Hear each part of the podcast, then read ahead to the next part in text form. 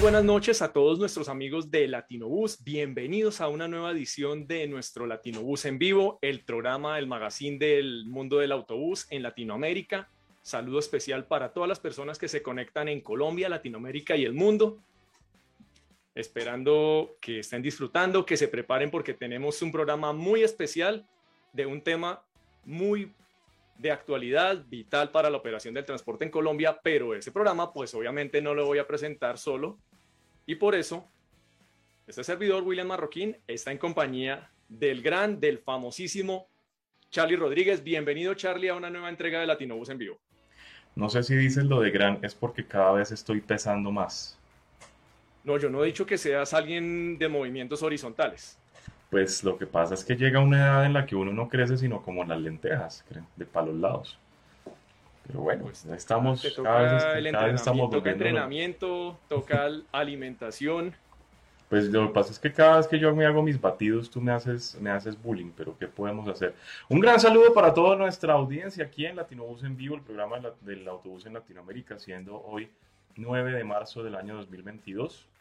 Y bueno, como lo anunciamos en nuestras redes desde la mañana, tenemos un programa muy especial porque sabemos que hay muchas personas que están expectantes de saber qué pasó con estos procesos licitatorios que se vinieron a dar para la adjudicación de rutas intermunicipales a nivel nacional aquí en nuestro país Colombia, desde donde estamos transmitiendo en este momento.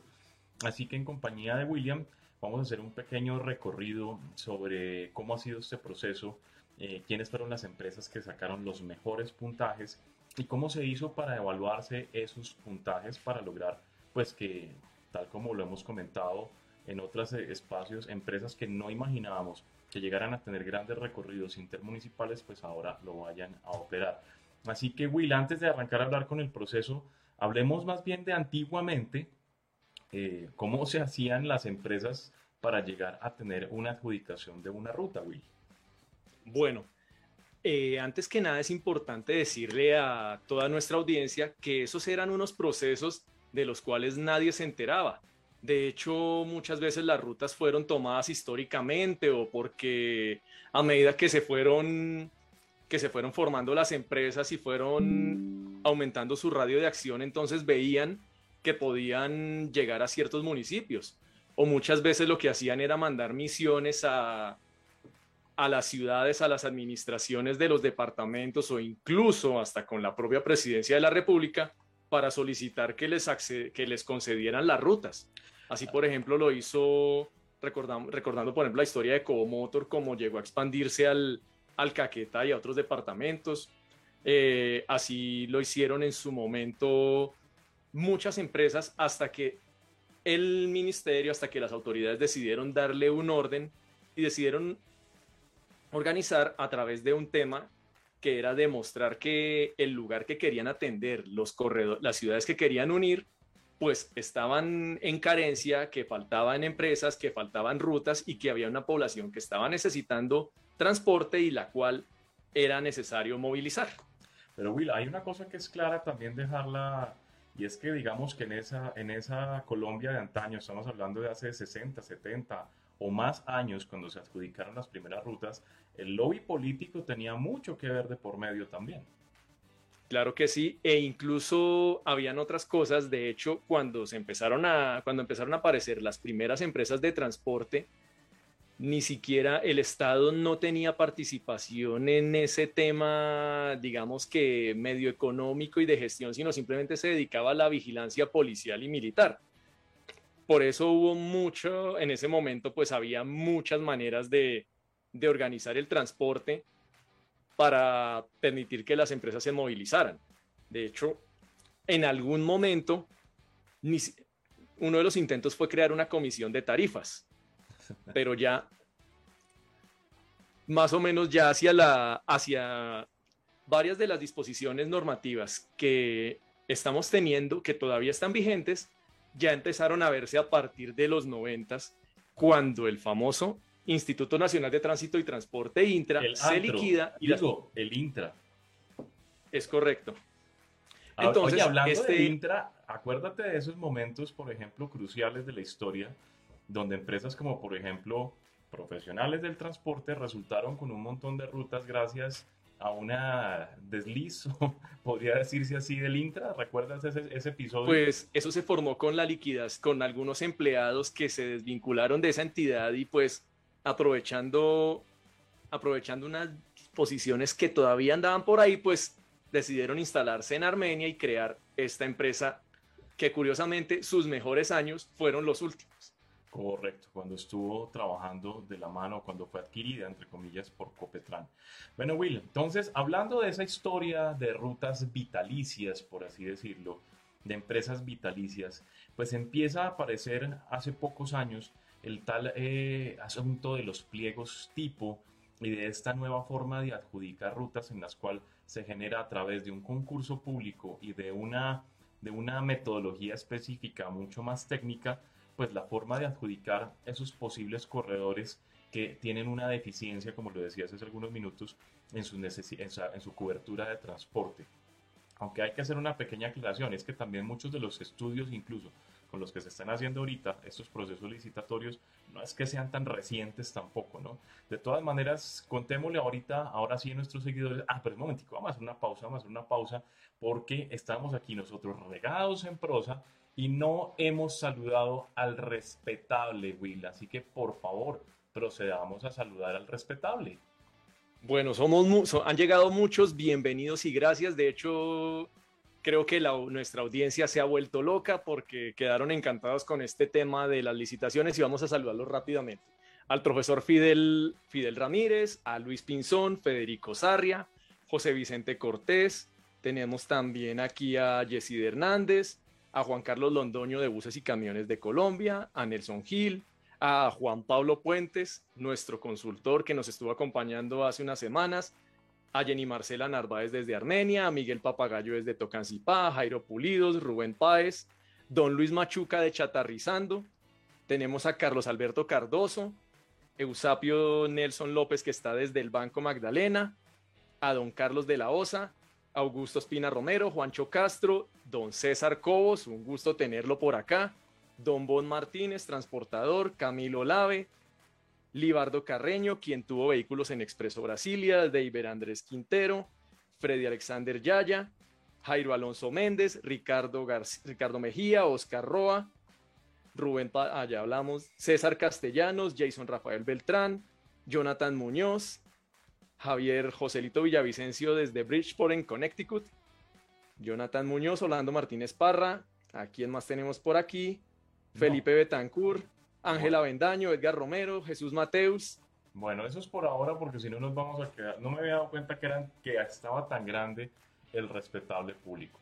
Bueno, tenemos cancha llena. Arranquemos con la cancha llena eh, a contarle a nuestros seguidores cómo arrancó este proceso, cómo llegamos hasta donde estamos acá y pues de alguna forma u otra quiénes fueron los ganadores, bueno, los ganadores, quiénes fueron los que han obtenido hasta el momento los mayores puntajes y en qué rutas los han obtenido. Así que adelante, mi querido Will. Bueno, así es. Bueno, este tema de los pliegos tipo empezó a estructurarse en 2018. ¿Qué pasa? Previamente, el ministerio había contratado unos estudios que determinaron los temas de capacidad de demanda insatisfecha que es una palabra que le hemos utilizado mucho y también la utiliza, la, utiliza el ministerio, y es para indicar que un corredor pues necesita que se le autoricen rutas, que se le asignen rutas para movilizar a las poblaciones que lo suelen utilizar. Ese es un concepto. El otro es cuando una ruta puede quedar vacante. Entonces, retomando el tema de los estudios, el ministerio contrata unos estudios. Unas firmas de ingenieros se los hacen y consolidan esa información. De eso sale una, una gran cantidad de corredores que necesitan ser ofertados y luego aparece una disposición que es la resolución 6184 de 2018. ¿Por qué es importante mencionar esa disposición? Porque esa es la que indica las reglas de juego por las cuales estos pliegos tipo son los que se utilizan para ofertar estos corredores son los que indican los criterios de calificación, son los que indican los pasos que deben hacerse en cada concurso. Y asimismo, indica quiénes son los que pueden postularse a esos concursos y bajo qué disposición las empresas están reglamentadas de cara a, estas, a estos procesos de licitación. Ok, Will. Y entonces, digamos que esa, esa, esa es la, la explicación inicial de cómo arranca este proceso. Ahora, eh, hablando específicamente de, esta, de estas últimas adjudicaciones, ¿cómo fue ese, ese desarrollo de ese proceso? ¿Cuáles eran las rutas ofertadas? Y sobre todo algo muy importante, ¿cuáles fueron los criterios de calificación para que los transportadores de las empresas lograran los mayores puntajes? Bueno, eh, este, estos fueron tres procesos. Estos tres procesos, el ministerio primero le avisa, hace una publicación interna, luego le avisa a sus territoriales que va a ofertarse un concurso, también hace una publicación en, tiene que hacerlo en, los, en dos diarios de amplia circulación nacional y pues naturalmente luego a través de sus canales. Eso lo hizo el 7 de diciembre, el 14 de diciembre hizo las publicaciones en los medios de amplia circulación nacional y pues nosotros empezamos a hablar del tema más o menos sobre el 20 de diciembre, a contarle a las, em, a las personas, hey, hay unos concursos licitatorios, tienen hasta tales y tales fechas para, para postularse. Hubo un tema y es que esos concursos salieron justamente en la temporada de más trabajo de todo el año. Entonces, eso implicó que las empresas pidieran ampliar el plazo para entregar la información de las propuestas porque la fecha límite tenía iba a ser en principio el 30 de diciembre, justamente en los días de más demanda, de más trabajo, que todos los equipos comerciales, operativos y administrativos pues están desplegados para atender la temporada. Y otro detalle es que como se esperaba que la esta era la última, una temporada, se esperaba que fuera una temporada buena de cara a recuperarse de todo lo que había pasado con la pandemia, los paros, pues obviamente lo, no le iban a prestar mucha atención al tema de preparar la documentación para concursar, sino estar atendiendo el tema de movilizar pasajeros. ¿Qué pasó? Ellos pidieron, los gremios y las empresas pues le pidieron al ministerio ampliar los plazos, efectivamente el ministerio se los amplió y fijó como fecha límite el 17 de enero para que entregaran la documentación. Una vez pasa esto, el ministerio se toma un tiempo y en febrero presenta un informe que se llama el informe de requerimiento de informe de evaluación de requisitos básicos de participación. Ese informe lo que hace es indicarle a las empresas que deben hacer algunos ajustes, correcciones y subsanaciones a documentos que les permiten ser aceptados para concursar.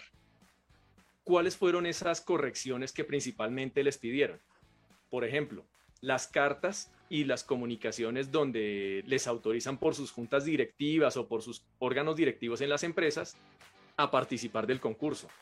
Por ejemplo, otra, los certificados de aportes a la seguridad social de sus colaboradores o de los ingenieros que dirigen el tema de mantenimiento. Otro tema, eh, las pólizas de seriedad de oferta, que era uno de los puntos neurálgicos y fue uno de los puntos donde muchas empresas se quedaron y resultaron excluidas, porque sin esas pólizas no les permitían participar, porque obviamente supongamos que hay un plazo para iniciar la operación y si no lo cumple la empresa, pues el ministerio cómo hace cumplirlo contra esa garantía de seriedad de oferta. ¿Qué otro tema? Un tema de compromiso de transparencia, donde ellos declaraban que iban a explicar que no habían, si pagaron un dinero a un grupo de asesores, pues que dijeran a quién se lo pagaron y por cuánto. Y que, o que si había algún tipo de comisión hacia esos asesores. Exactamente. Es correcto. Para aterrizar un poquito más, porque estamos hablando de muchos conceptos y la gente se nos puede estar volviendo loca. Entonces, tenemos entendido que hay una convocatoria, las empresas interesadas en participar empiezan a llenar una serie de requisitos que aparecen en esas, en esas eh, convocatorias y entre ellas está pues temas de manejo de sus programas de seguridad, de sus programas de revisión y mantenimiento preventivo, de la capacitación a sus conductores, de la asistencia al recorrido en ruta, eh, eh, dicen cuál es la, edad de su parque automotor, revisan si están sancionadas o han sido sancionadas, qué experiencia tienen y qué capital eh, o patrimonio líquido tienen para poder participar. Digamos que esas son como las principales cosas. Y de todas estas cuestiones, pues termina habiendo una puntuación de 100 puntos, que es el, la puntuación máxima, Y pues algunas empresas empezaron a participar de este asunto y eh, pues hubo las favorecidas y las no. hablemos un poquito de cuáles eran los corredores que estaban, eh, que estaban licitados, Will. Claro que sí, Charlie. Eran 14 corredores. Eh, los 14 corredores estaban, estaban distribuidos en tres concursos. Un concurso de cinco corredores, otro concurso de cuatro corredores concentrado en rutas a los llanos orientales y otro de cinco corredores. Entonces el primero... Pero espérate un momentico, mire, mostremos esto con dibujitos animados para que la gente no se nos pierda. Entonces, de teníamos, acuerdo. Teníamos una aquí, tengo aquí el concurso CRMT 003 2021, ¿correcto? Sí, señor. Ese estaba licitando cinco corredores o cinco rutas, que eran Fusagasugá, Granada, ¿cierto? Bogotá Curumaní en el Cesar, Correcto. San José de Isnos en el Huila a Bogotá, Río Hacha, Bogotá y Duitama, Bucaramanga. ¿Es correcto? Sí, señor. Aquí podemos ver quiénes fueron las empresas que, eh, eh, que fueron proponentes de estas rutas. Y aquí podemos arrancar a ver cosas interesantes. Por ejemplo, en esa en esa primera ruta de Fusagasugá, Granada, pues vemos que está Flota Sugamuxi, Autoboy, Unitransmelgar, Cotransfusa, Autolíneas Las Acacias, Cotrans Rosal, Panamericana Express, Cotrans Tequendama, Líneas Pereiranas Lipsa, Cotrans Caquesa y Cotracar. De este corredor específico, Will, ¿qué pasó con ese corredor? Bueno, en este corredor específico eh, se eligieron cinco empresas de todas esas. Y, de, esas empresas, tenemos idea cuáles fueron las que tuvieron el mayor puntaje o, claro que sí, de quién va a quedar ese corredor. Bueno, este informe de evaluación preliminar siempre es importante decir que es una evaluación preliminar y que está sujeto a un informe definitivo y a un acta de adjudicación. Que quede claro para todos. Pero en este momento las mayores puntuaciones vienen así de mayor a menor. Autoboy obtuvo 95 puntos. Líneas Pereiranas Lipsa, 93 puntos. Cotransfusa y Cotracar, 91 puntos. Cotranscaquesa con 85. Esas son las elegidas, las que tendrían derecho a operar los corredores. Que no quedaron en el, que no pasaron el Pero ven porque ahí me queda una duda. Ahí cuando estás hablando de los corredores, estás hablando, acabas de dar un ranking de 5, ¿sí? Dejemos esto muy claro esas cinco van a poder operar cuáles corredores. Únicamente Fusagasugá Granada vía Silvania. Ok, entonces no son los corredores, sino un corredor. Perdón, el corredor. Disculpe. Entonces, esto va a ser, aquí nos vamos a demorar un poquito, pero pues me imagino que a ustedes les interesa escuchar esta información, ¿cierto? Entonces, esto va a ser como la, la puntuación del reinado de belleza. Entonces, para el corredor, entonces repetimos, para ese, para ese corredor de Fusagasugá Granada. Estamos viendo aquí en la parte superior de, la, pantalla, estamos viendo el lote número uno. Las empresas con el mayor puntaje fueron, repetimos por favor, Will.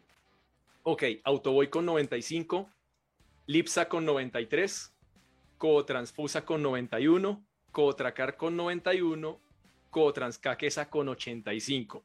Listo. Les vamos a mencionar. Ven una, una pregunta, buena pregunta, porque yo estaba allá que usted. Entonces, esas fueron las cinco con el mayor puntaje. ¿Significa que a las cinco van a poder operar?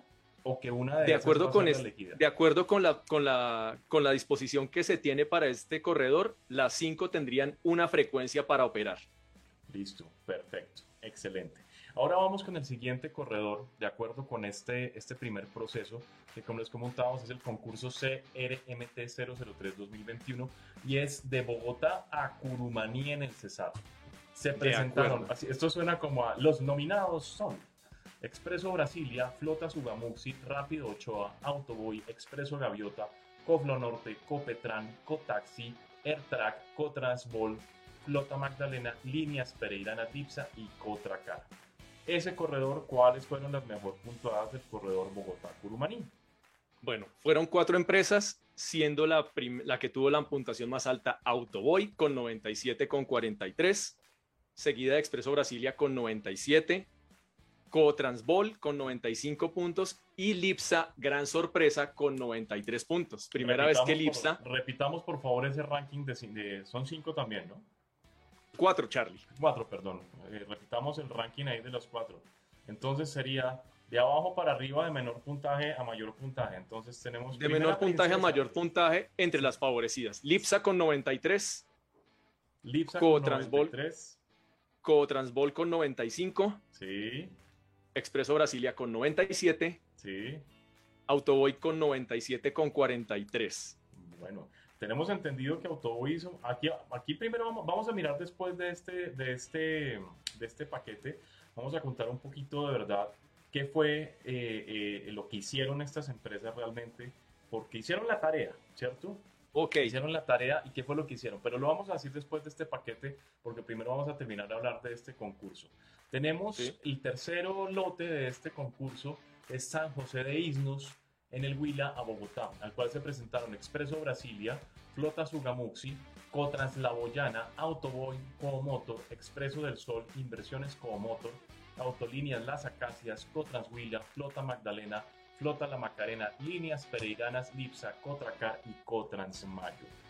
¿Quiénes fueron las mejor puntuadas de ese proceso? Bueno, aquí hay un tema importante y es que nadie es profeta en su tierra y las empresas de la región de gran tradición perdieron en este caso y la que en este momento tendría la frecuencia es Flota La Macarena que completó 95 puntos con 13. Entonces, repetimos, en San José de Isnos, Bogotá, ¿quién fue la, del mejor o quiénes fueron las del mejor puntaje o quiénes la van a operar? Flota La Macarena con 95 puntos con 13. Sería la única. Ok. Aquí estamos, aquí seguimos informándolos ustedes y contándoles cuáles son esos resultados preliminares, para que lo tengan claro, preliminares. Esto puede estar sujeto a cambios pero pues por lo pronto es información fidedigna e información resultado del proceso, que es la ventaja que tiene este proceso y es que es abierto al público y es de cara al público. Vamos con el siguiente lote número 4. otro detalle, Charlie, es importante explicarles también con qué vehículo se va a operar.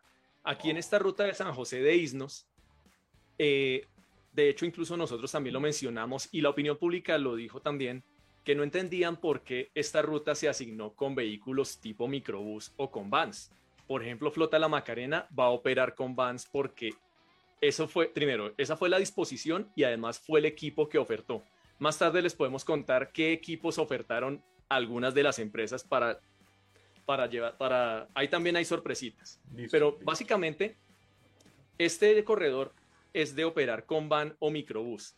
De otra parte, ese, ese tiempo, eh, la operación con van o microbús va a ser por el primer año de operación pasa el primer año de operación y ya se pueden cambiar a vehículo más grande o más pequeño según como lo evalúe cada empresa. Cuando los clientes Ese es un dato importante. montar 11 horas en un microbús, muy seguramente. Eso era lo que nosotros planteamos porque la ruta tiene 540 kilómetros. Vamos a hacer un paréntesis ahí realmente y es donde yo te decía o donde les decíamos al principio de este programa es que muchos de estos estudios, eh, a pesar de que, pues digamos, fueron hechos en su... Muchos de esos no, son tan, no están tan ajustados a la realidad y no son tan actuales.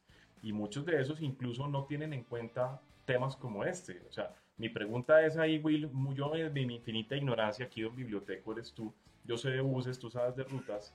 Em, ¿A quién se le ocurre hacer un viaje, o poner a que se licite un viaje de 11 horas en una, en una van o en un microbús?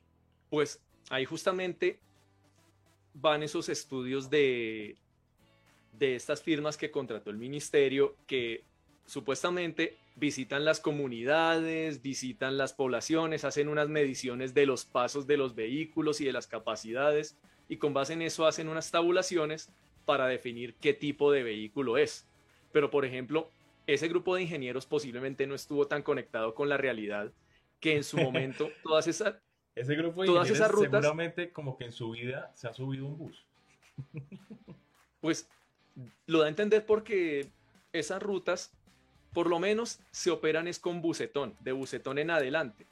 Además hay otro detalle que nos contaba las personas con respecto al tema de Isnos Bogotá. Isnos queda a 20 minutos, media hora de Pitalito, entonces la gente preferirá irse a Pitalito donde sale bus doble piso, bus grande. Allá llega, llega los Navet XL y doble yo llegan hasta allá. Los patines tienen líneas que salen de Pitalito o vienen los de Florencia y Mocoa, que también son buses grandes.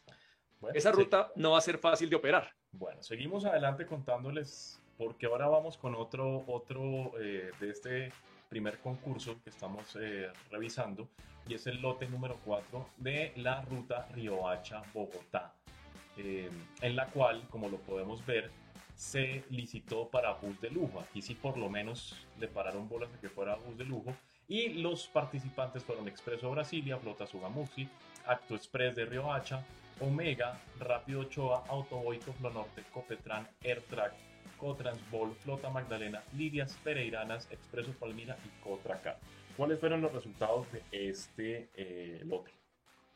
Bueno, eh, en esta ruta los las empresas que lograron la puntuación más alta y a la que se les daría frecuencias son Expreso Brasilia, que logró 97 puntos haciendo valer su experiencia en el recorrido, seguida de Autoboy con 96 con 39 y Cotransbol con 95. Bueno, digamos que no hay tanta sorpresa ahí, no son empresas como afines a ese tipo de recorridos. ¿no? Es correcto. No, ok, perfecto. Y ahora vamos, eh, para terminar este, este, este, este trocito y seguir hablando con ustedes y de paso ahorita también saludar a nuestros, a nuestros seguidores. Vamos con la ruta Duitama-Bucaramanga, una ruta muy interesante que se licitó para bus de lujo. Aquí aparecieron como oferentes en la ruta Duitama-Bucaramanga, Expreso Brasilia, Cotrans Málaga, Flota Sugamuxi, Autoboy, Coflonorte, Cotrans Magdalena, Copetran, Cotaxi, Airtrack, Cotransbol, Cotrans Angil, Flota Magdalena, Flota La Macarena, El Rápido Ditama, Líneas Pereiranas y Cotraca. ¿Cuál fue el resultado de este lote, Will? Bueno, aquí dos empresas también hicieron valer su experiencia en el recorrido. ¿Por qué les digo el tema de valer la experiencia? Porque uno de los criterios que mencionábamos era experiencia. Hay dos tipos de experiencia. La experiencia en la actividad y la experiencia específica en la ruta, que en algunos casos fue uno de los factores que ayudó y que seguramente va a ayudar a los desempates. Entonces les contamos, para esta ruta, las dos empresas que operarían la, la ruta serían Autoboy, que logró 98 puntos con 87, siendo la puntuación más alta de todo el concurso, de todas las empresas y en todas las rutas, y seguida de Cotransbol con 97 con 87. Bueno, Will, pues eh, estamos aquí con ustedes en este programa agradeciéndole a todas las personas que se conectan y sobre todo a esta emisión de Latinobus que llega a ustedes gracias a un gentil auspicio, como decían en la época de la perubólica, de Scania Colombia, Maki Técnicos, Volkswagen Camiones y Buses, Marco Polo Superpolo y Buscar de Colombia. Son nuestros patrocinadores el día de hoy. Y de hecho vamos a un pequeño corte a comerciales, pero no se muevan porque ya nos faltan todavía dos procesos para contarles quiénes fueron las empresas favorecidas hasta el momento, las del mejor puntaje. Y también les vamos a contar un poco qué fue lo que tuvieron en cuenta estas empresas para poder salir adelante. Ahora también vamos a hablar de dos cosas bien interesantes. Empresas de gran renombre que les fue muy mal y empresas muy pequeñas que les fue muy bien. Así que quédense con nosotros que volvemos en unos instantes aquí en Latino Bus en Vivo.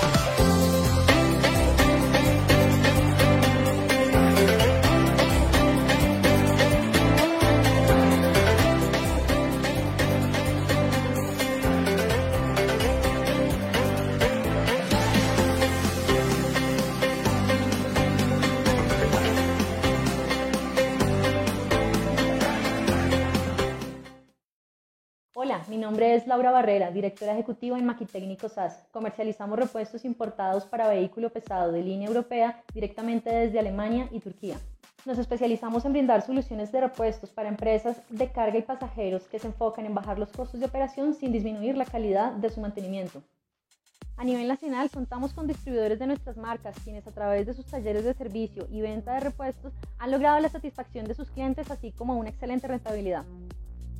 Te invitamos a conocer nuestros productos e instalaciones en Bogotá. Si quieres conocer más, visítanos en www.maquitecnicos.com.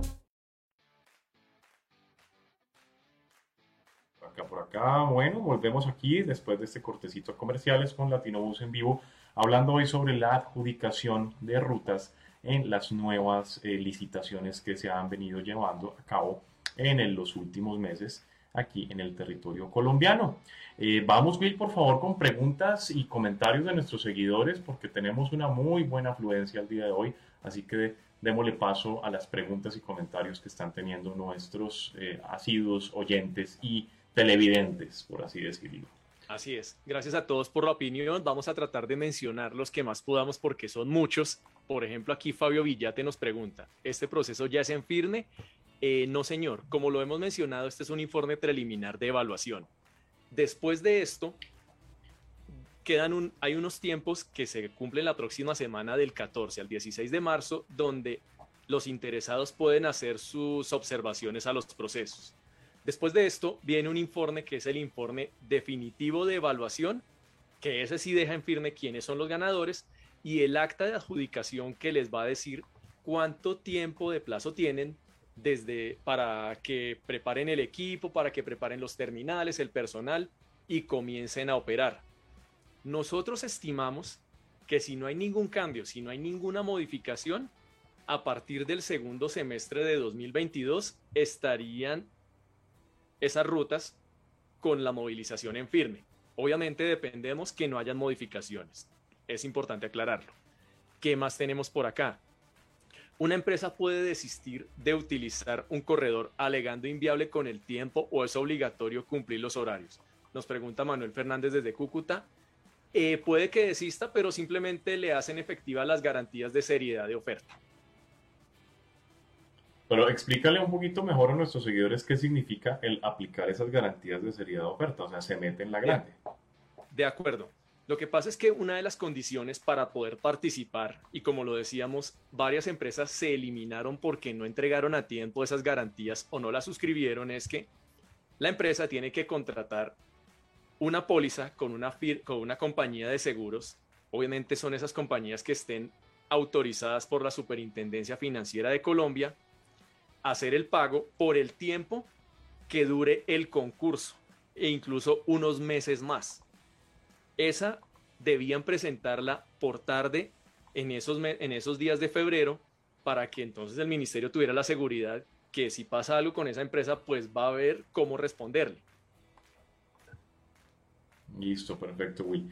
Bueno, sigamos entonces porque ya nomás, ya, ya no, aquí, así nomasito, ya vamos a las 8 y 36. Entonces vamos con el siguiente concurso, lo vamos a poner por acá, aquí en, nuestras, en nuestra consola. Y tenemos el concurso CRMP 004 2021. Este consta de cuatro lotes, en los cuales tenemos, como lo podemos ver acá, la Uribe eh, Granada. La Uribe es meta, ¿no, Will? Sí, señor, la Uribe es meta. El Dorado Villavicencio. ¿El Dorado también es eh, meta?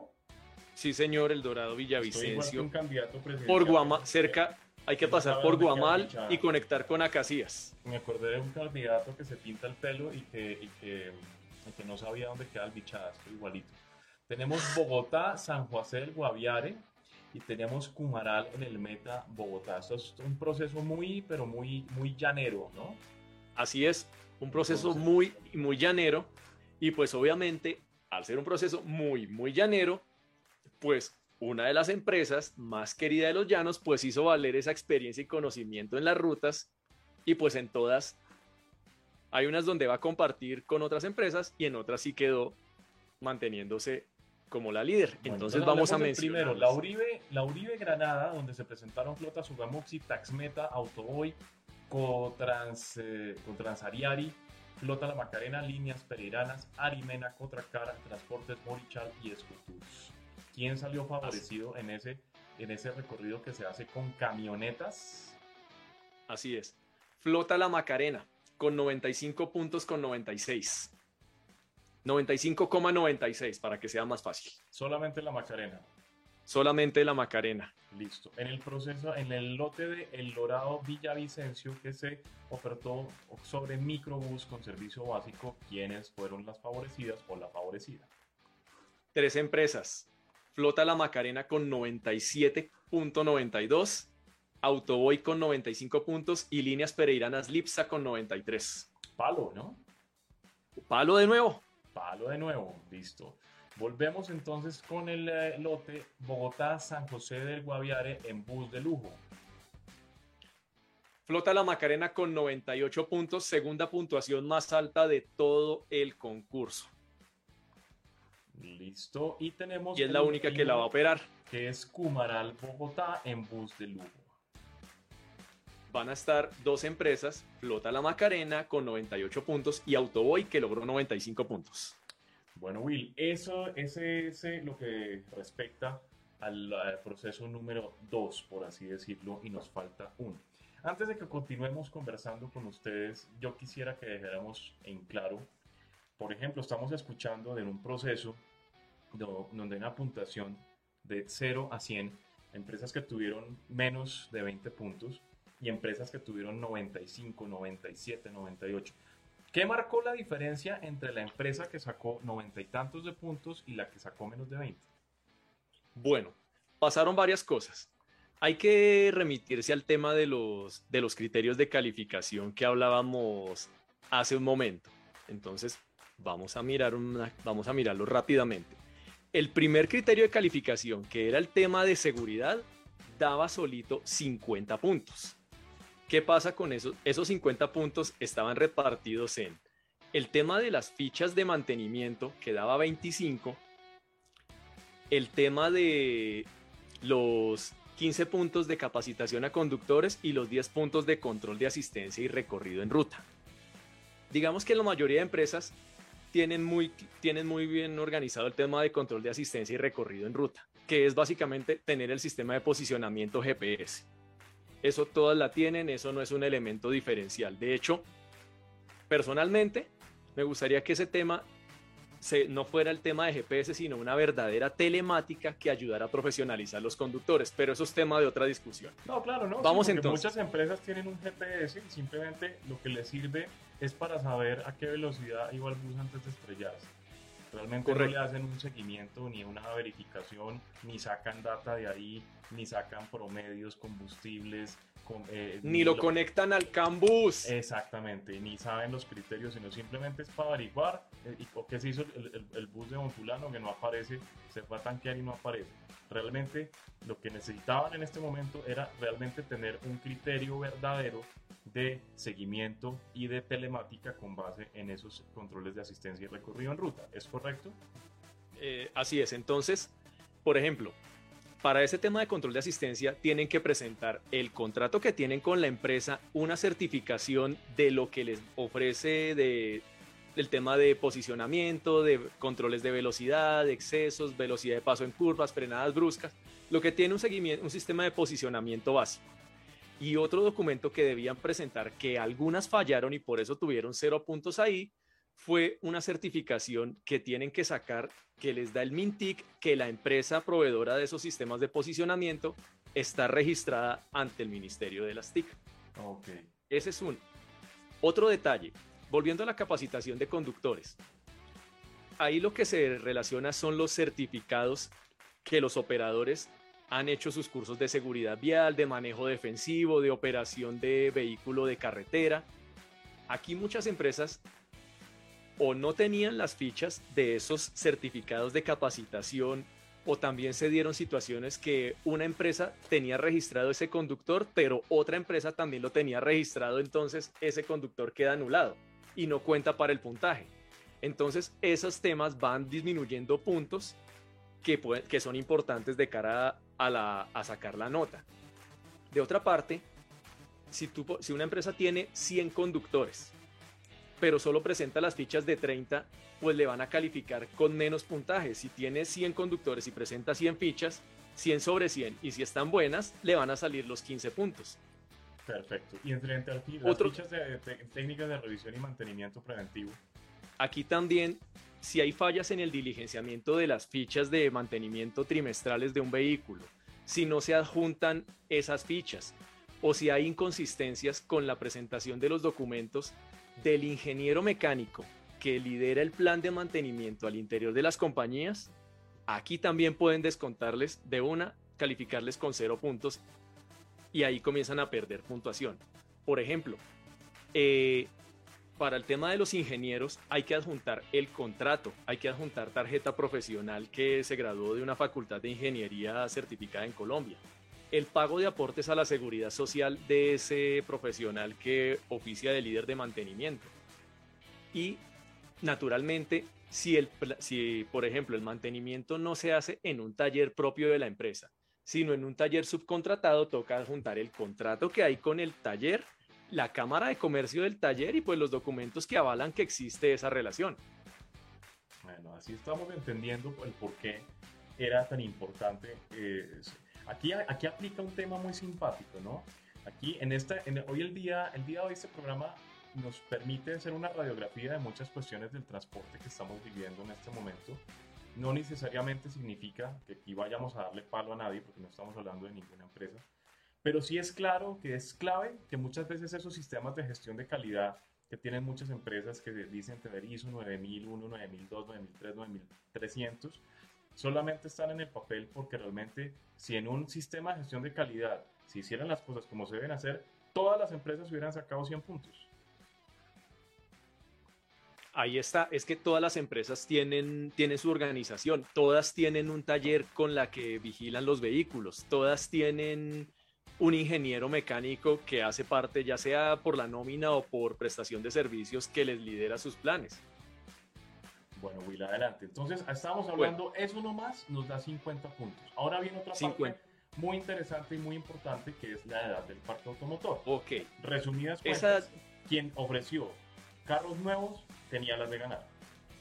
Tenía los 20 puntos. De hecho, para futuras licitas, este fue uno, eh, hubo empresas, de las 44 empresas que se postularon, si esa es la cuenta, hubo cuatro que presentaron, que no, que no ofertaron con equipo nuevo. Y pues obviamente, cuando el ministerio va a hacer un cálculo, saca la edad del parque automotor, coge esos 20 puntos que debe dar si se presenta con nuevo y les comienza a restar. Y esas cuatro, pues quedaron con cero puntos por ese error. Es un error, me da pena decirlo, pero es un error infantil. Pero entonces aquí viene una cosa y es, si yo no tengo los carros nuevos, ¿cuál era la forma de presentarme en ese momento de la licitación para, de o sea, yo no tengo los carros todavía, ¿cómo que debía presentar? Ahora, de pronto, si yo digo que tengo unos carros nuevos que no tengo, ¿no estoy diciendo mentiras? Bueno, justamente por eso van los temas de la garantía de seriedad de oferta. Entonces yo podía presentar las cotizaciones de la carrocera y el chasis con el precio y con qué especificaciones iba a pedir los vehículos con los que iba a cubrir la ruta. De hecho, eh, podemos hasta decir, nosotros, gracias a todo este seguimiento que hemos hecho, podemos saber con qué equipos ofertaron la mayoría de las empresas. Hubo empresas que no colocaron la cotización, pero sí en el compromiso mencionaban adjunto para este corredor tal y tal, adjunto voy a, voy a prestarlo con vehículos 2022 con capacidad para tantos pasajeros y que cumplen estas disposiciones. En otros casos, incluso el concesionario o la carrocera les adjuntó las fichas de homologación. Ok, bueno, entonces ahí continuamos con el tema de cuáles eran los criterios ya sabemos que teníamos el tema de conductores de seguridad, el parque automotor era clave. Ahora viene el tema de sanciones. ¿Cómo va el tema de sanciones ahí en la puntuación? Bueno, ese es un tema más difícil porque el tema de sanciones depende que con dos años antes de la fecha de publicación del concurso, no haber registrado sanciones o haberlas corregido, pues nada, eh, presentando los soportes respectivos. Si usted no presenta las sanciones, pues gana los 15 puntos. Si comienza a registrarlas, pues le van restando de esos 15 puntos. ¿Y cómo hacemos con esos últimos superintendentes que se han dedicado a darle palo a las empresas que porque sí, que porque no, que porque tal vez, que porque lo mejor quien quita? Pues eso justamente me lo decía un directivo con el que tuve la oportunidad de hablar hace un par de meses. Mira, nosotros nos, nos ha ido bien, hemos tenido la posibilidad de, participar y de, de, tener buenos resultados en esos concursos, pero ahora cualquier cosa que hagamos van a estar los ojos encima para ver si nos equivocamos y nos entra una sanción. Bueno, y tenemos aquí un par de últimos puntos, quedaban, quedaban cuatro punticos y cinco, perdón, quedaban eh, eh, diez puntos y cinco puntos, y es la experiencia general, la experiencia específica, esa sumaba 10 puntos, y al final un tema de capital. ¿Cómo va esa parte ahí? Expliquémosle un poquito más a nuestros seguidores. Bueno, la experiencia general es básicamente la experiencia de la empresa en, la actividad. Obviamente, pues hay que demostrarlo, hay que, hay que especificarlo. Aquí, pues básicamente las empresas más grandes, pues hicieron valer esos tiempos, que es empresas de 40, 50, 30. Hay un tema que sí es importante mencionar y es el de la experiencia específica que en muchos casos ha servido de factor de desempate. ¿Qué pasa? La experiencia específica es la experiencia en el recorrido que se está ofertando. Por ejemplo, si una empresa, usemos un caso real, por ejemplo, Flota La Macarena le piden experiencia específica en la ruta Bogotá-San José del Guaviare, pues la tiene porque desde hace muchos años viene prestando esa ruta, se gana cuatro puntos. Pero, por ejemplo, miremos el caso de la ruta de San José de Isnos, Bogotá. Esa ruta tiene 530 kilómetros aproximadamente. Ellos podían, ellos podían aportar o la experiencia en la ruta de Bogotá a Ibagué o de Bogotá a Girardot. Son más o menos, Bogotá Girardot, según el ministerio, lo tiene catalogado en 150 kilómetros. Entonces tomaban los 150 kilómetros, los dividían por la longitud del recorrido y a eso le sacaban una ponderación para ajustar el puntaje. O sea, Flota La Macarena no sacó cuatro puntos en experiencia específica, pero sacó tres, con algo, por citar un ejemplo. Listo. Y el último punto, que es el del capital. El del capital líquido, el del patrimonio líquido era, existe una ley, un decreto que conocen todas las empresas, que es el decreto 1079. Ese decreto 1079 da los parámetros para que las empresas concursen y con respecto a su capital o patrimonio líquido, que debe ser tanto porcentaje por encima de unos mínimos requeridos. Si una empresa tiene un capital o patrimonio líquido por debajo de los, de los mínimos que indica el, ese decreto al momento de presentar los estados financieros con determinado corte, ahí le paran el filtro y simplemente no pasa y no puede continuar. La entonces, las empresas hay empresas que tenían patrimonio líquido que superaba en un 200%, en un 1500%, en un 400%, todas las holguras. Pero hubo un caso de una empresa, yo incluso me resistí a creerlo hasta que me tocó entrar a mirar los estados financieros, las notas al balance, cruzarlo contra los mínimos requeridos y por eso quedó por fuera, excluida. Bueno. Aquí eh, vamos con una pequeña rondita de comentarios, Will, eh, pues para tratar de, responder las opiniones y los comentarios que están teniendo nuestros seguidores. Incluso uno que nos mandó que hablar duro, que porque si no habíamos desayunado, yo le invito cordialmente a que cambie de aparato celular o que le suba el volumen, porque tienen por los lados hay unos botoncitos y hay un botoncito que le, y ese le permite uno subir el volumen y, pues que si no hemos desayunado, pues que le damos cordialmente nuestra dirección para que nos mande alimentos. Así que adelante, mi querido Will, ¿qué comentarios tenemos? Bueno, aquí dice Will Marterilla. En mi humilde opinión, creo que en Colombia hay más de 500 empresas legalmente constituidas y al solo presentarse solo 44 este proceso licitatorio, solo deja demostrado lo mal preparadas o mal administradas que están la mayoría de empresas en Colombia. Eh, Jonathan Muñoz nos dice, la ruta de Neiva a Bucaramanga yo hubiera querido que la hubieran dejado hasta Cúcuta. Nos pregunta Yesid Hernández, ¿estas rutas van con libertad de horarios? Para el tema de la libertad de horarios, les vamos a, les vamos a, ya en un momento les voy a dar una explicación del tema de la libertad de horarios. Voy a leer unos comentarios y ya explicamos el tema de la libertad de horarios. Pero antes de los de la eh, libertad de horarios, ¿sabes qué? Una pausita, porque es que nos están preguntando qué pasó con los procesos eh, eh, licitatorios anteriores, no de este, sino el anterior, ese, que, ese de Cartagena Clemencia y ese que mandó Expreso del Sol para la costa y todo ese cuento. ¿Qué pasó con eso? Porque está preguntando, y en esos que ganó Cotracar, que si ya las arrancaron a operar o qué pasó. Bueno, para las rutas de la sabana que ganaron Cotracar y Expreso del Sol, Cotracar ya está operando, Expreso del Sol está en unos procesos de completar su flota.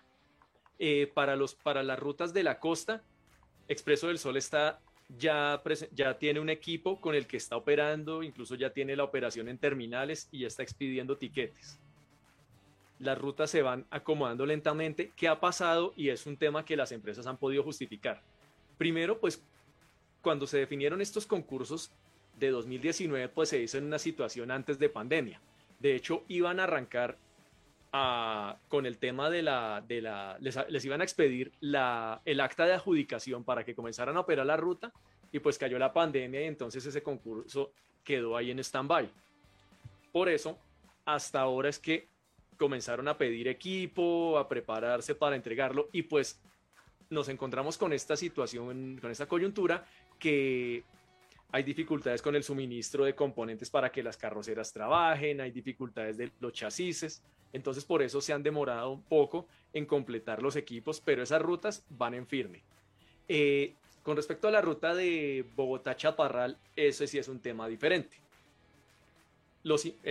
cuando empezó el proceso y salió el informe preliminar, o sea, una situación como la que estamos hoy tratando en este programa, ese informe indicaba que ganaban Velotax y Coflonorte. Luego, cuando se resolvió el tema del informe preliminar, que fue para octubre de 2019, el informe indicaba que Velotax seguía en, como aprobada y Continental Bus. Después que salió esa información, hubo un proceso en el cual eh, la situación se llevó a demandar el proceso y está en un tema de Consejo de Estado y que todavía no se ha resuelto. Así las cosas, de momento, Cointrasur sigue solita en su ruta Bogotá-Chaparral.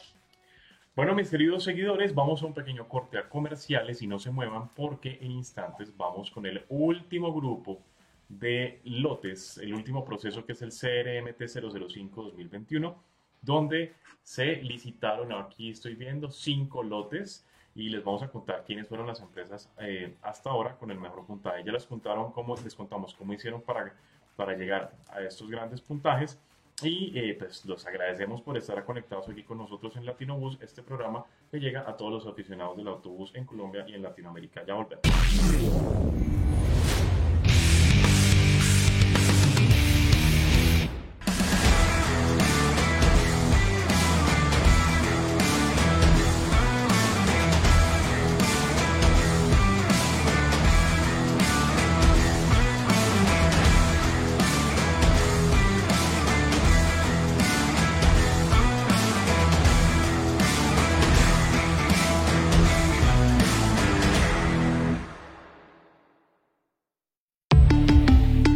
Volkswagen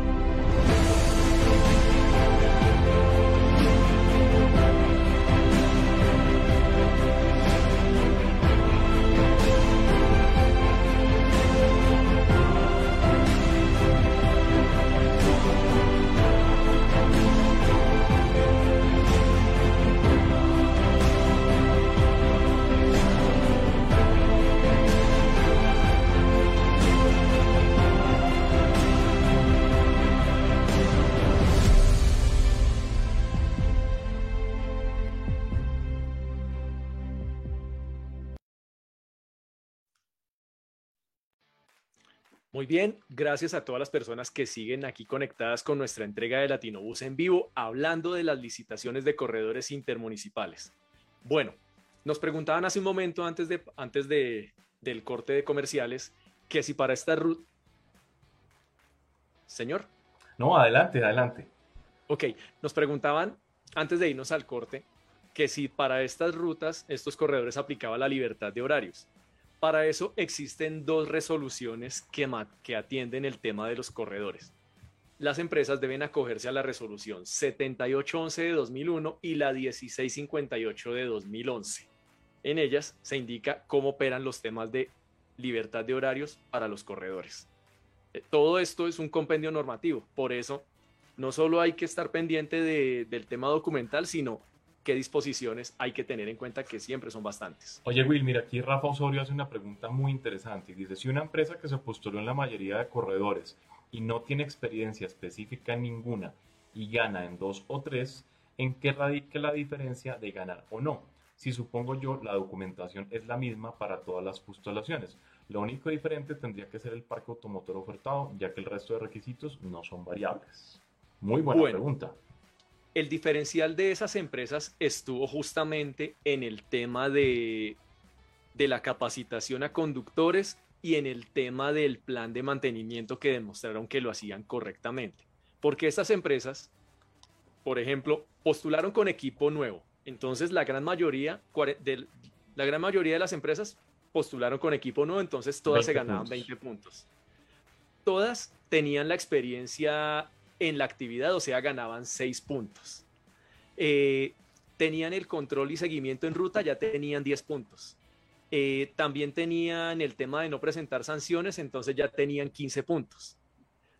Pero había 40 puntos importantes que estaban en juego con base en el tema de la capacitación y los certificados de conductores y el tema de los planes de mantenimiento. Y ese fue el gran diferencial. Hay un caso puntual, pues no deberíamos mencionarlo, pero pues para aclarar las cosas, eh, por ejemplo, estuve revisando las fichas de Expreso del Sol y hubo unas pocas unidades donde hubo fallas en el diligenciamiento de las fichas y fueron siete puntos que la compañía dejó de ganar. En sus puntuaciones sacó 89. Si hubiera quedado, si hubiera, si, si, no hubiera tenido esas fallas con las fichas, hubiera hecho 96 puntos y hubiera ganado en varios de los corredores a donde se postuló.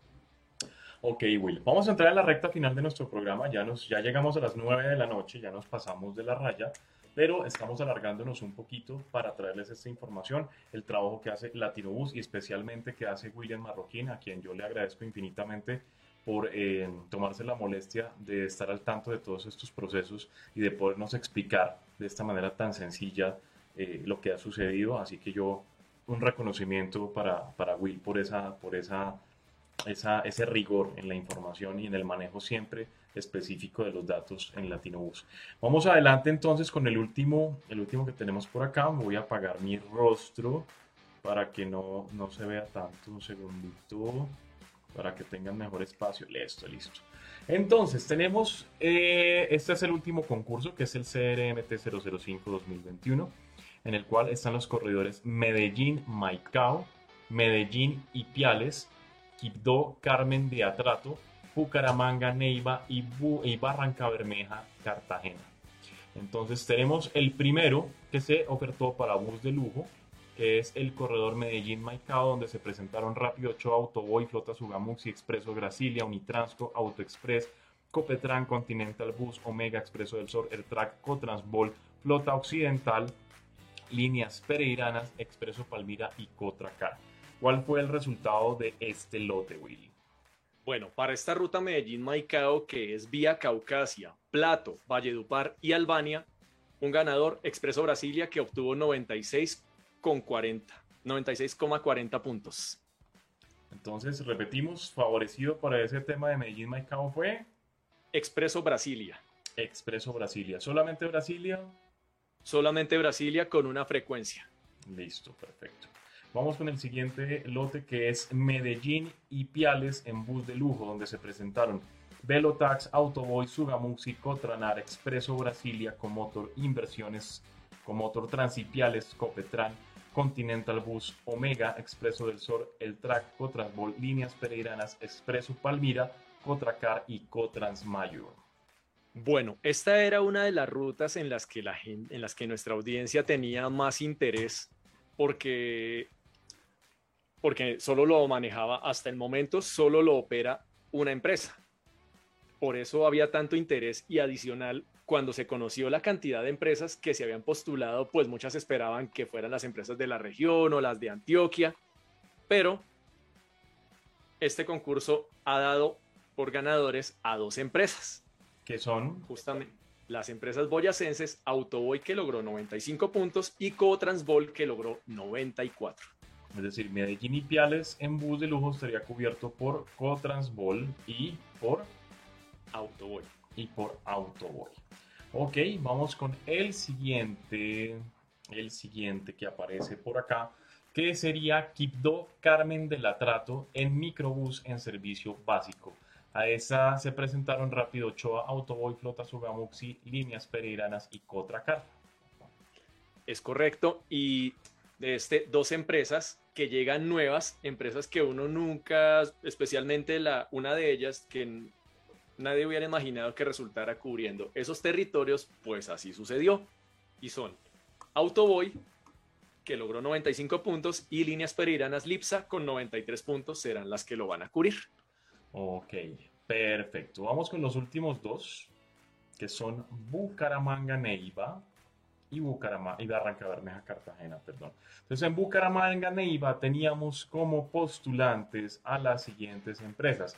Velotax, Cotrans Magdalena, Autoboy, Cotasugamuxi, Expreso Brasilia, Cotrans Málaga, Comotor Inversiones, eh, Cotrans La Boyana, Copetran, Cotrans Huila Omega, Cotrans San Cotaxi, Flota Magdalena, líneas pereiranas Cotracar y Cotransmayo. Bueno, para Bucaramanga Neiva, solo un en ganador. Buceta, ¿no? Valga la aclaración, en Buceta. Es correcto. Aquí ¿Cuántas también, horas se demora ese paseo, William? Pues, esos son más de 14 horas. En Buceta. O sea, Otro detalle. en, en esos apartes debería la licitación también tener una parte de proveedores de pinceles. ya saben para que los pasajeros se pinten qué. Bueno, Bucaramanga Neiva en Buceta y tras del hecho en servicio básico. ¿Quién ganó? En servicio no, básico. ¿Quién ganó? No. De ¿Quién hecho, es susceptible de ganar. Bueno, en este momento el mayor puntaje lo tiene Autoboy con 95.61.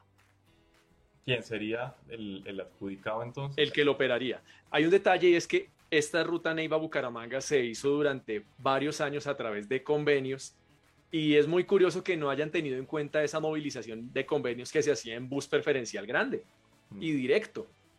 Es correcto, es correcto. Otro detalle es que esta ruta va a tomar la vía Espinal, Girardot, Honda, Puerto Boyacá, Lebrija. Es decir, que terminales como Girardot van a empezar a tener un poco más de importancia porque hace unos 10 años eran terminales un poco venidos a menos.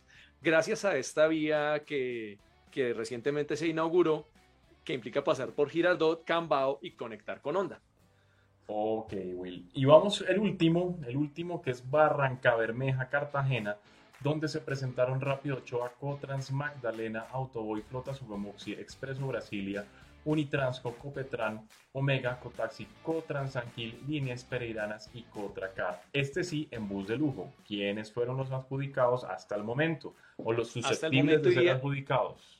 Hasta el momento, Expreso Brasilia con 97 puntos. Ok, Will. Pues este ha sido todo por hoy. Ah, no, mentiras, no. Vamos a sacar no. unas pequeñas. Espérate que hay un detalle. Hay un detalle interesante que vale la pena. De terminar el programa. Hay, hay, un detalle interesante que vale la pena contarle a la audiencia, Charles. Adelante, adelante. Eh, bueno, ¿quieren saber más o menos con qué equipos ofertaron las empresas dentro de lo que nos pudieron registrar? Buenísimo, buenísimo. Adelante, echa el chisme. Bueno, vamos a contar, por ejemplo, eh, Expreso Brasilia, por ejemplo, participó para la ruta de Isnos Bogotá, que era con microbús. Por ejemplo, en su oferta está chasis Fuso 7.5 y carrocería Marco Polo New Senior de microbús. De microbús. Y pues para bus grande, obviamente su combinación Scania Marco Polo. La de siempre. Eh, Continental Bus, para las rutas grandes, obviamente, ¿con qué crees que se presentó? Pero Continental no, no sacó ninguna, ¿no? No, no sacó ninguna, pero pues para mencionarles a... Para las rutas grandes, ¿con qué se presentó? ¿Sí? No sé, me imagino que con, pues, no sé, tal vez Scania Marco Polo, que es lo que más mueven Es allá. correcto. Es Sí. correcto, pero dentro de sus disposiciones incluyó un tema de el sistema de advertencia de olvido de abrocharse el cinturón de seguridad Muy en interesante. su cotización. En su Muy- cotización está. Muy interesante. Y Expreso Palmira también ofertó un tema interesante. ¿Qué crees que ofertó Palmira? Sistema HADAS. Así es, con sistema HADAS, acertaste. Único que vimos que, hace- que ofreció sistema HADAS para su chasis Scania K400, Marco Polo New G7. Bueno, aquí hay un caso in- interesante y, y simpático. Lipsa eh, ganó en dos, tengo entendido. O bueno, En- ¿salió favorecido en dos? ¿O en, o en cuántos fue que salió Lipsa? espérate, Bogotá Curumaní eh, tiene Fusagasuga, Fusagasuga Granada, tiene Quibdó Carmen del Atrato, tiene una de los llanos, si mal no estoy, la de El Dorado Villavicencio, bueno, van de, de cuatro. Yo estoy absolutamente expectante de saber qué equipo ofertaron porque ellos nunca han tenido buses grandes, ¿o sí? No, y ese es el otro tema. No todas colocaron su cotización, pero pues obviamente se comprometieron a colocar equipo nuevo. Entonces, por ejemplo, datos del IPSA no pudimos encontrar. Bueno, Will, Otra pues- empresa. Ah, bueno, no sé, ¿algún otro dato que quieras contar antes Sí, de que otro dato interesante. conclusión? Bueno, Expreso del Sol, por ejemplo, iba con su combinación JGB con la, C- con la línea LB. Rápido Ochoa, Marco Polo con LB o con NKR y New Senior. Tax Meta, por ejemplo, a iba a presentarse con Mercedes RS 1836 y buscar Busestar 380. Qué interesante, muy interesante. Asimismo, se iban a presentar con Van Sprinter 516 CDI para la ruta del Dorado Villavicencio y con Vito para la de la Uribe, la Uribe Granada. Pues aquí nos, nos demuestra que, que había ba- bastante movimiento y bastante interés en el asunto. Y que de todas Otro maneras- detalle, A ver, dime, dime. eh, qué pena si me atravieso. Eh, otra empresa de las que se postuló para el concurso de Fusagasuga Granada iba a presentarse con chasis NKR y con carrocería Inconcar. eh, otro, otro, otro bien interesante. Bueno, También Will, no y sé, lo último, estamos, Macarena, la- en sus que se vans. acabó el tiempo. Ya voy. Flota la Macarena en sus vans se había presentado con la Renault Traffic para uno y con la Renault Master y pues para bus grande la combinación Scania Marco Polo. Bueno, pues ahora sí, qué pena que me atraviese, pero es que aquí eh, el tiempo en televisión es corto y es hora, es hora de, de irnos a nuestros aposentos, agradeciéndole muchísimo a todas las personas que se han conectado con nosotros. Eh, que no se les olvide, ya que estuvieron por acá, suscríbanse al canal para que siempre estén atentos a nuestras novedades. Eh, tenemos varios, varios chismecitos que contarles. Eh, el próximo viernes vamos a estar en el lanzamiento de la nueva línea de buses y camiones de Jimica, es decir, de Isuzu, de Chevrolet. Estamos invitados al lanzamiento de la nueva línea, así que vamos a estar haciendo transmisión en vivo desde allá para que no se la pierdan. La próxima semana también tenemos el Congreso Andina Traffic, vamos a estar también desde allá el día lunes y martes, y el martes tenemos la inauguración. Una de- sorpresa, No, sorpresa, era sorpresa. que estén pendientes. Sí, claro, No. el- hay que estar pendientes porque tenemos sorpresita. Bueno, entonces el martes tenemos la inauguración de, de la inauguración. Así es, la inauguración de la inauguración, sorpresita. Bueno, ok. Y por lo pronto los dejamos con, como siempre, un abrebocas de lo que fue nuestro último video del viernes pasado en nuestro canal de YouTube, esta vez con la entrega de los 172 nuevos buses eléctricos para el sistema Transmilenio de Bogotá. Mi nombre es Charlie Rodríguez, junto a William Marroquín le trajimos este programa a todos ustedes. No se pierdan, por aquí los esperamos y les dejamos la muestrica. ¿Para qué? Para que se lo terminen de ver en el canal www.youtube.com slash latinobus. Hasta todos los momentos, cuídense mucho y chao, chao. Gracias por acompañarnos, nos vemos.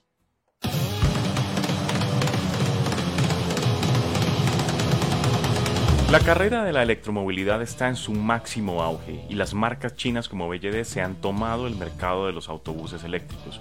Por fortuna, los carroceros nacionales han tenido una buena tajada de las últimas licitaciones y hoy son más de 1.002 los vehículos que van a entregar a los próximos componentes zonales del sistema Transmilenio en Bogotá.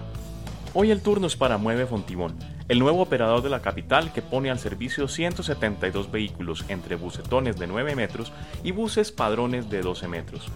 En este video conoceremos el proceso de diseño de estos autobuses eléctricos y cómo ha evolucionado el departamento creativo de Buscar de Colombia para afrontar los nuevos retos del mañana. Además, asistiremos a la inauguración del nuevo patio taller en compañía de la alcaldesa Claudia López.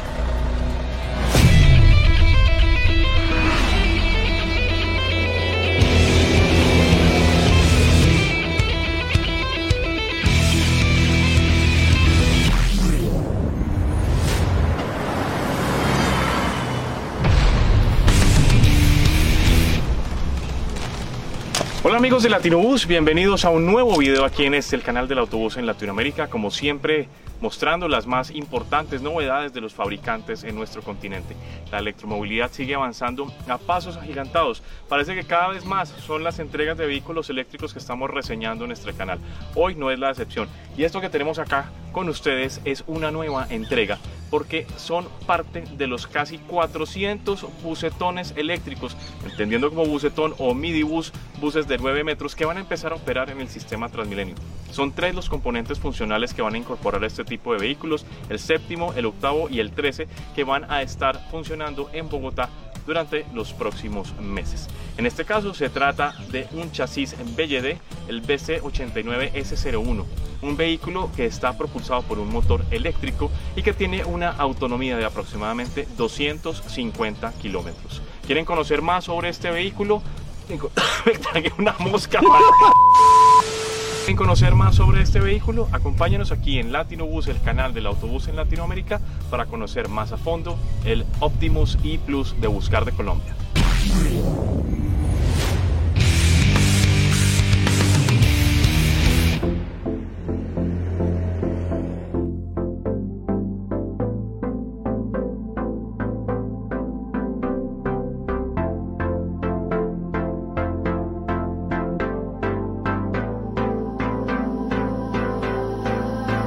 Diego Alejandro Segura, yo soy el director de proyectos y diseño de Buscar. Pues nosotros antes dependíamos de la información de Brasil, prácticamente todos los diseños llegaban, llegaban listos. Desde que Buscar Brasil cerró, pues Buscar de Colombia quedó con la necesidad de crear su propio departamento de diseño. Realmente habíamos uno o dos diseñadores. Con el tiempo la cantidad de proyectos pues fue digamos que nos obligó a que empezáramos a incrementar el número de diseñadores. Pues creo que la mayoría de los que estamos ahora son personas con mucha experiencia que, han ido mostrando sus capacidades y digamos desarrollando sus conocimientos a través de estos años. Digamos que nosotros tenemos un espacio que es el comité de diseño donde se revisa todo lo que nosotros vamos trabajando. Eh, actualmente estamos bajo la dirección del ingeniero Claudio y con él pues generalmente revisamos Perdón, les gustó el video, ¿cierto? Ahí a los cuarenta y pico que todavía están conectados. Está como chévere el video, pero no lo vamos a ver todo acá. ¿Quieren terminarlo de ver? Pues váyanse para YouTube, buscan Latino Bus, ven el video completo y ahí sí monetizamos. Cuídense mucho, los queremos mucho. Chao, chao.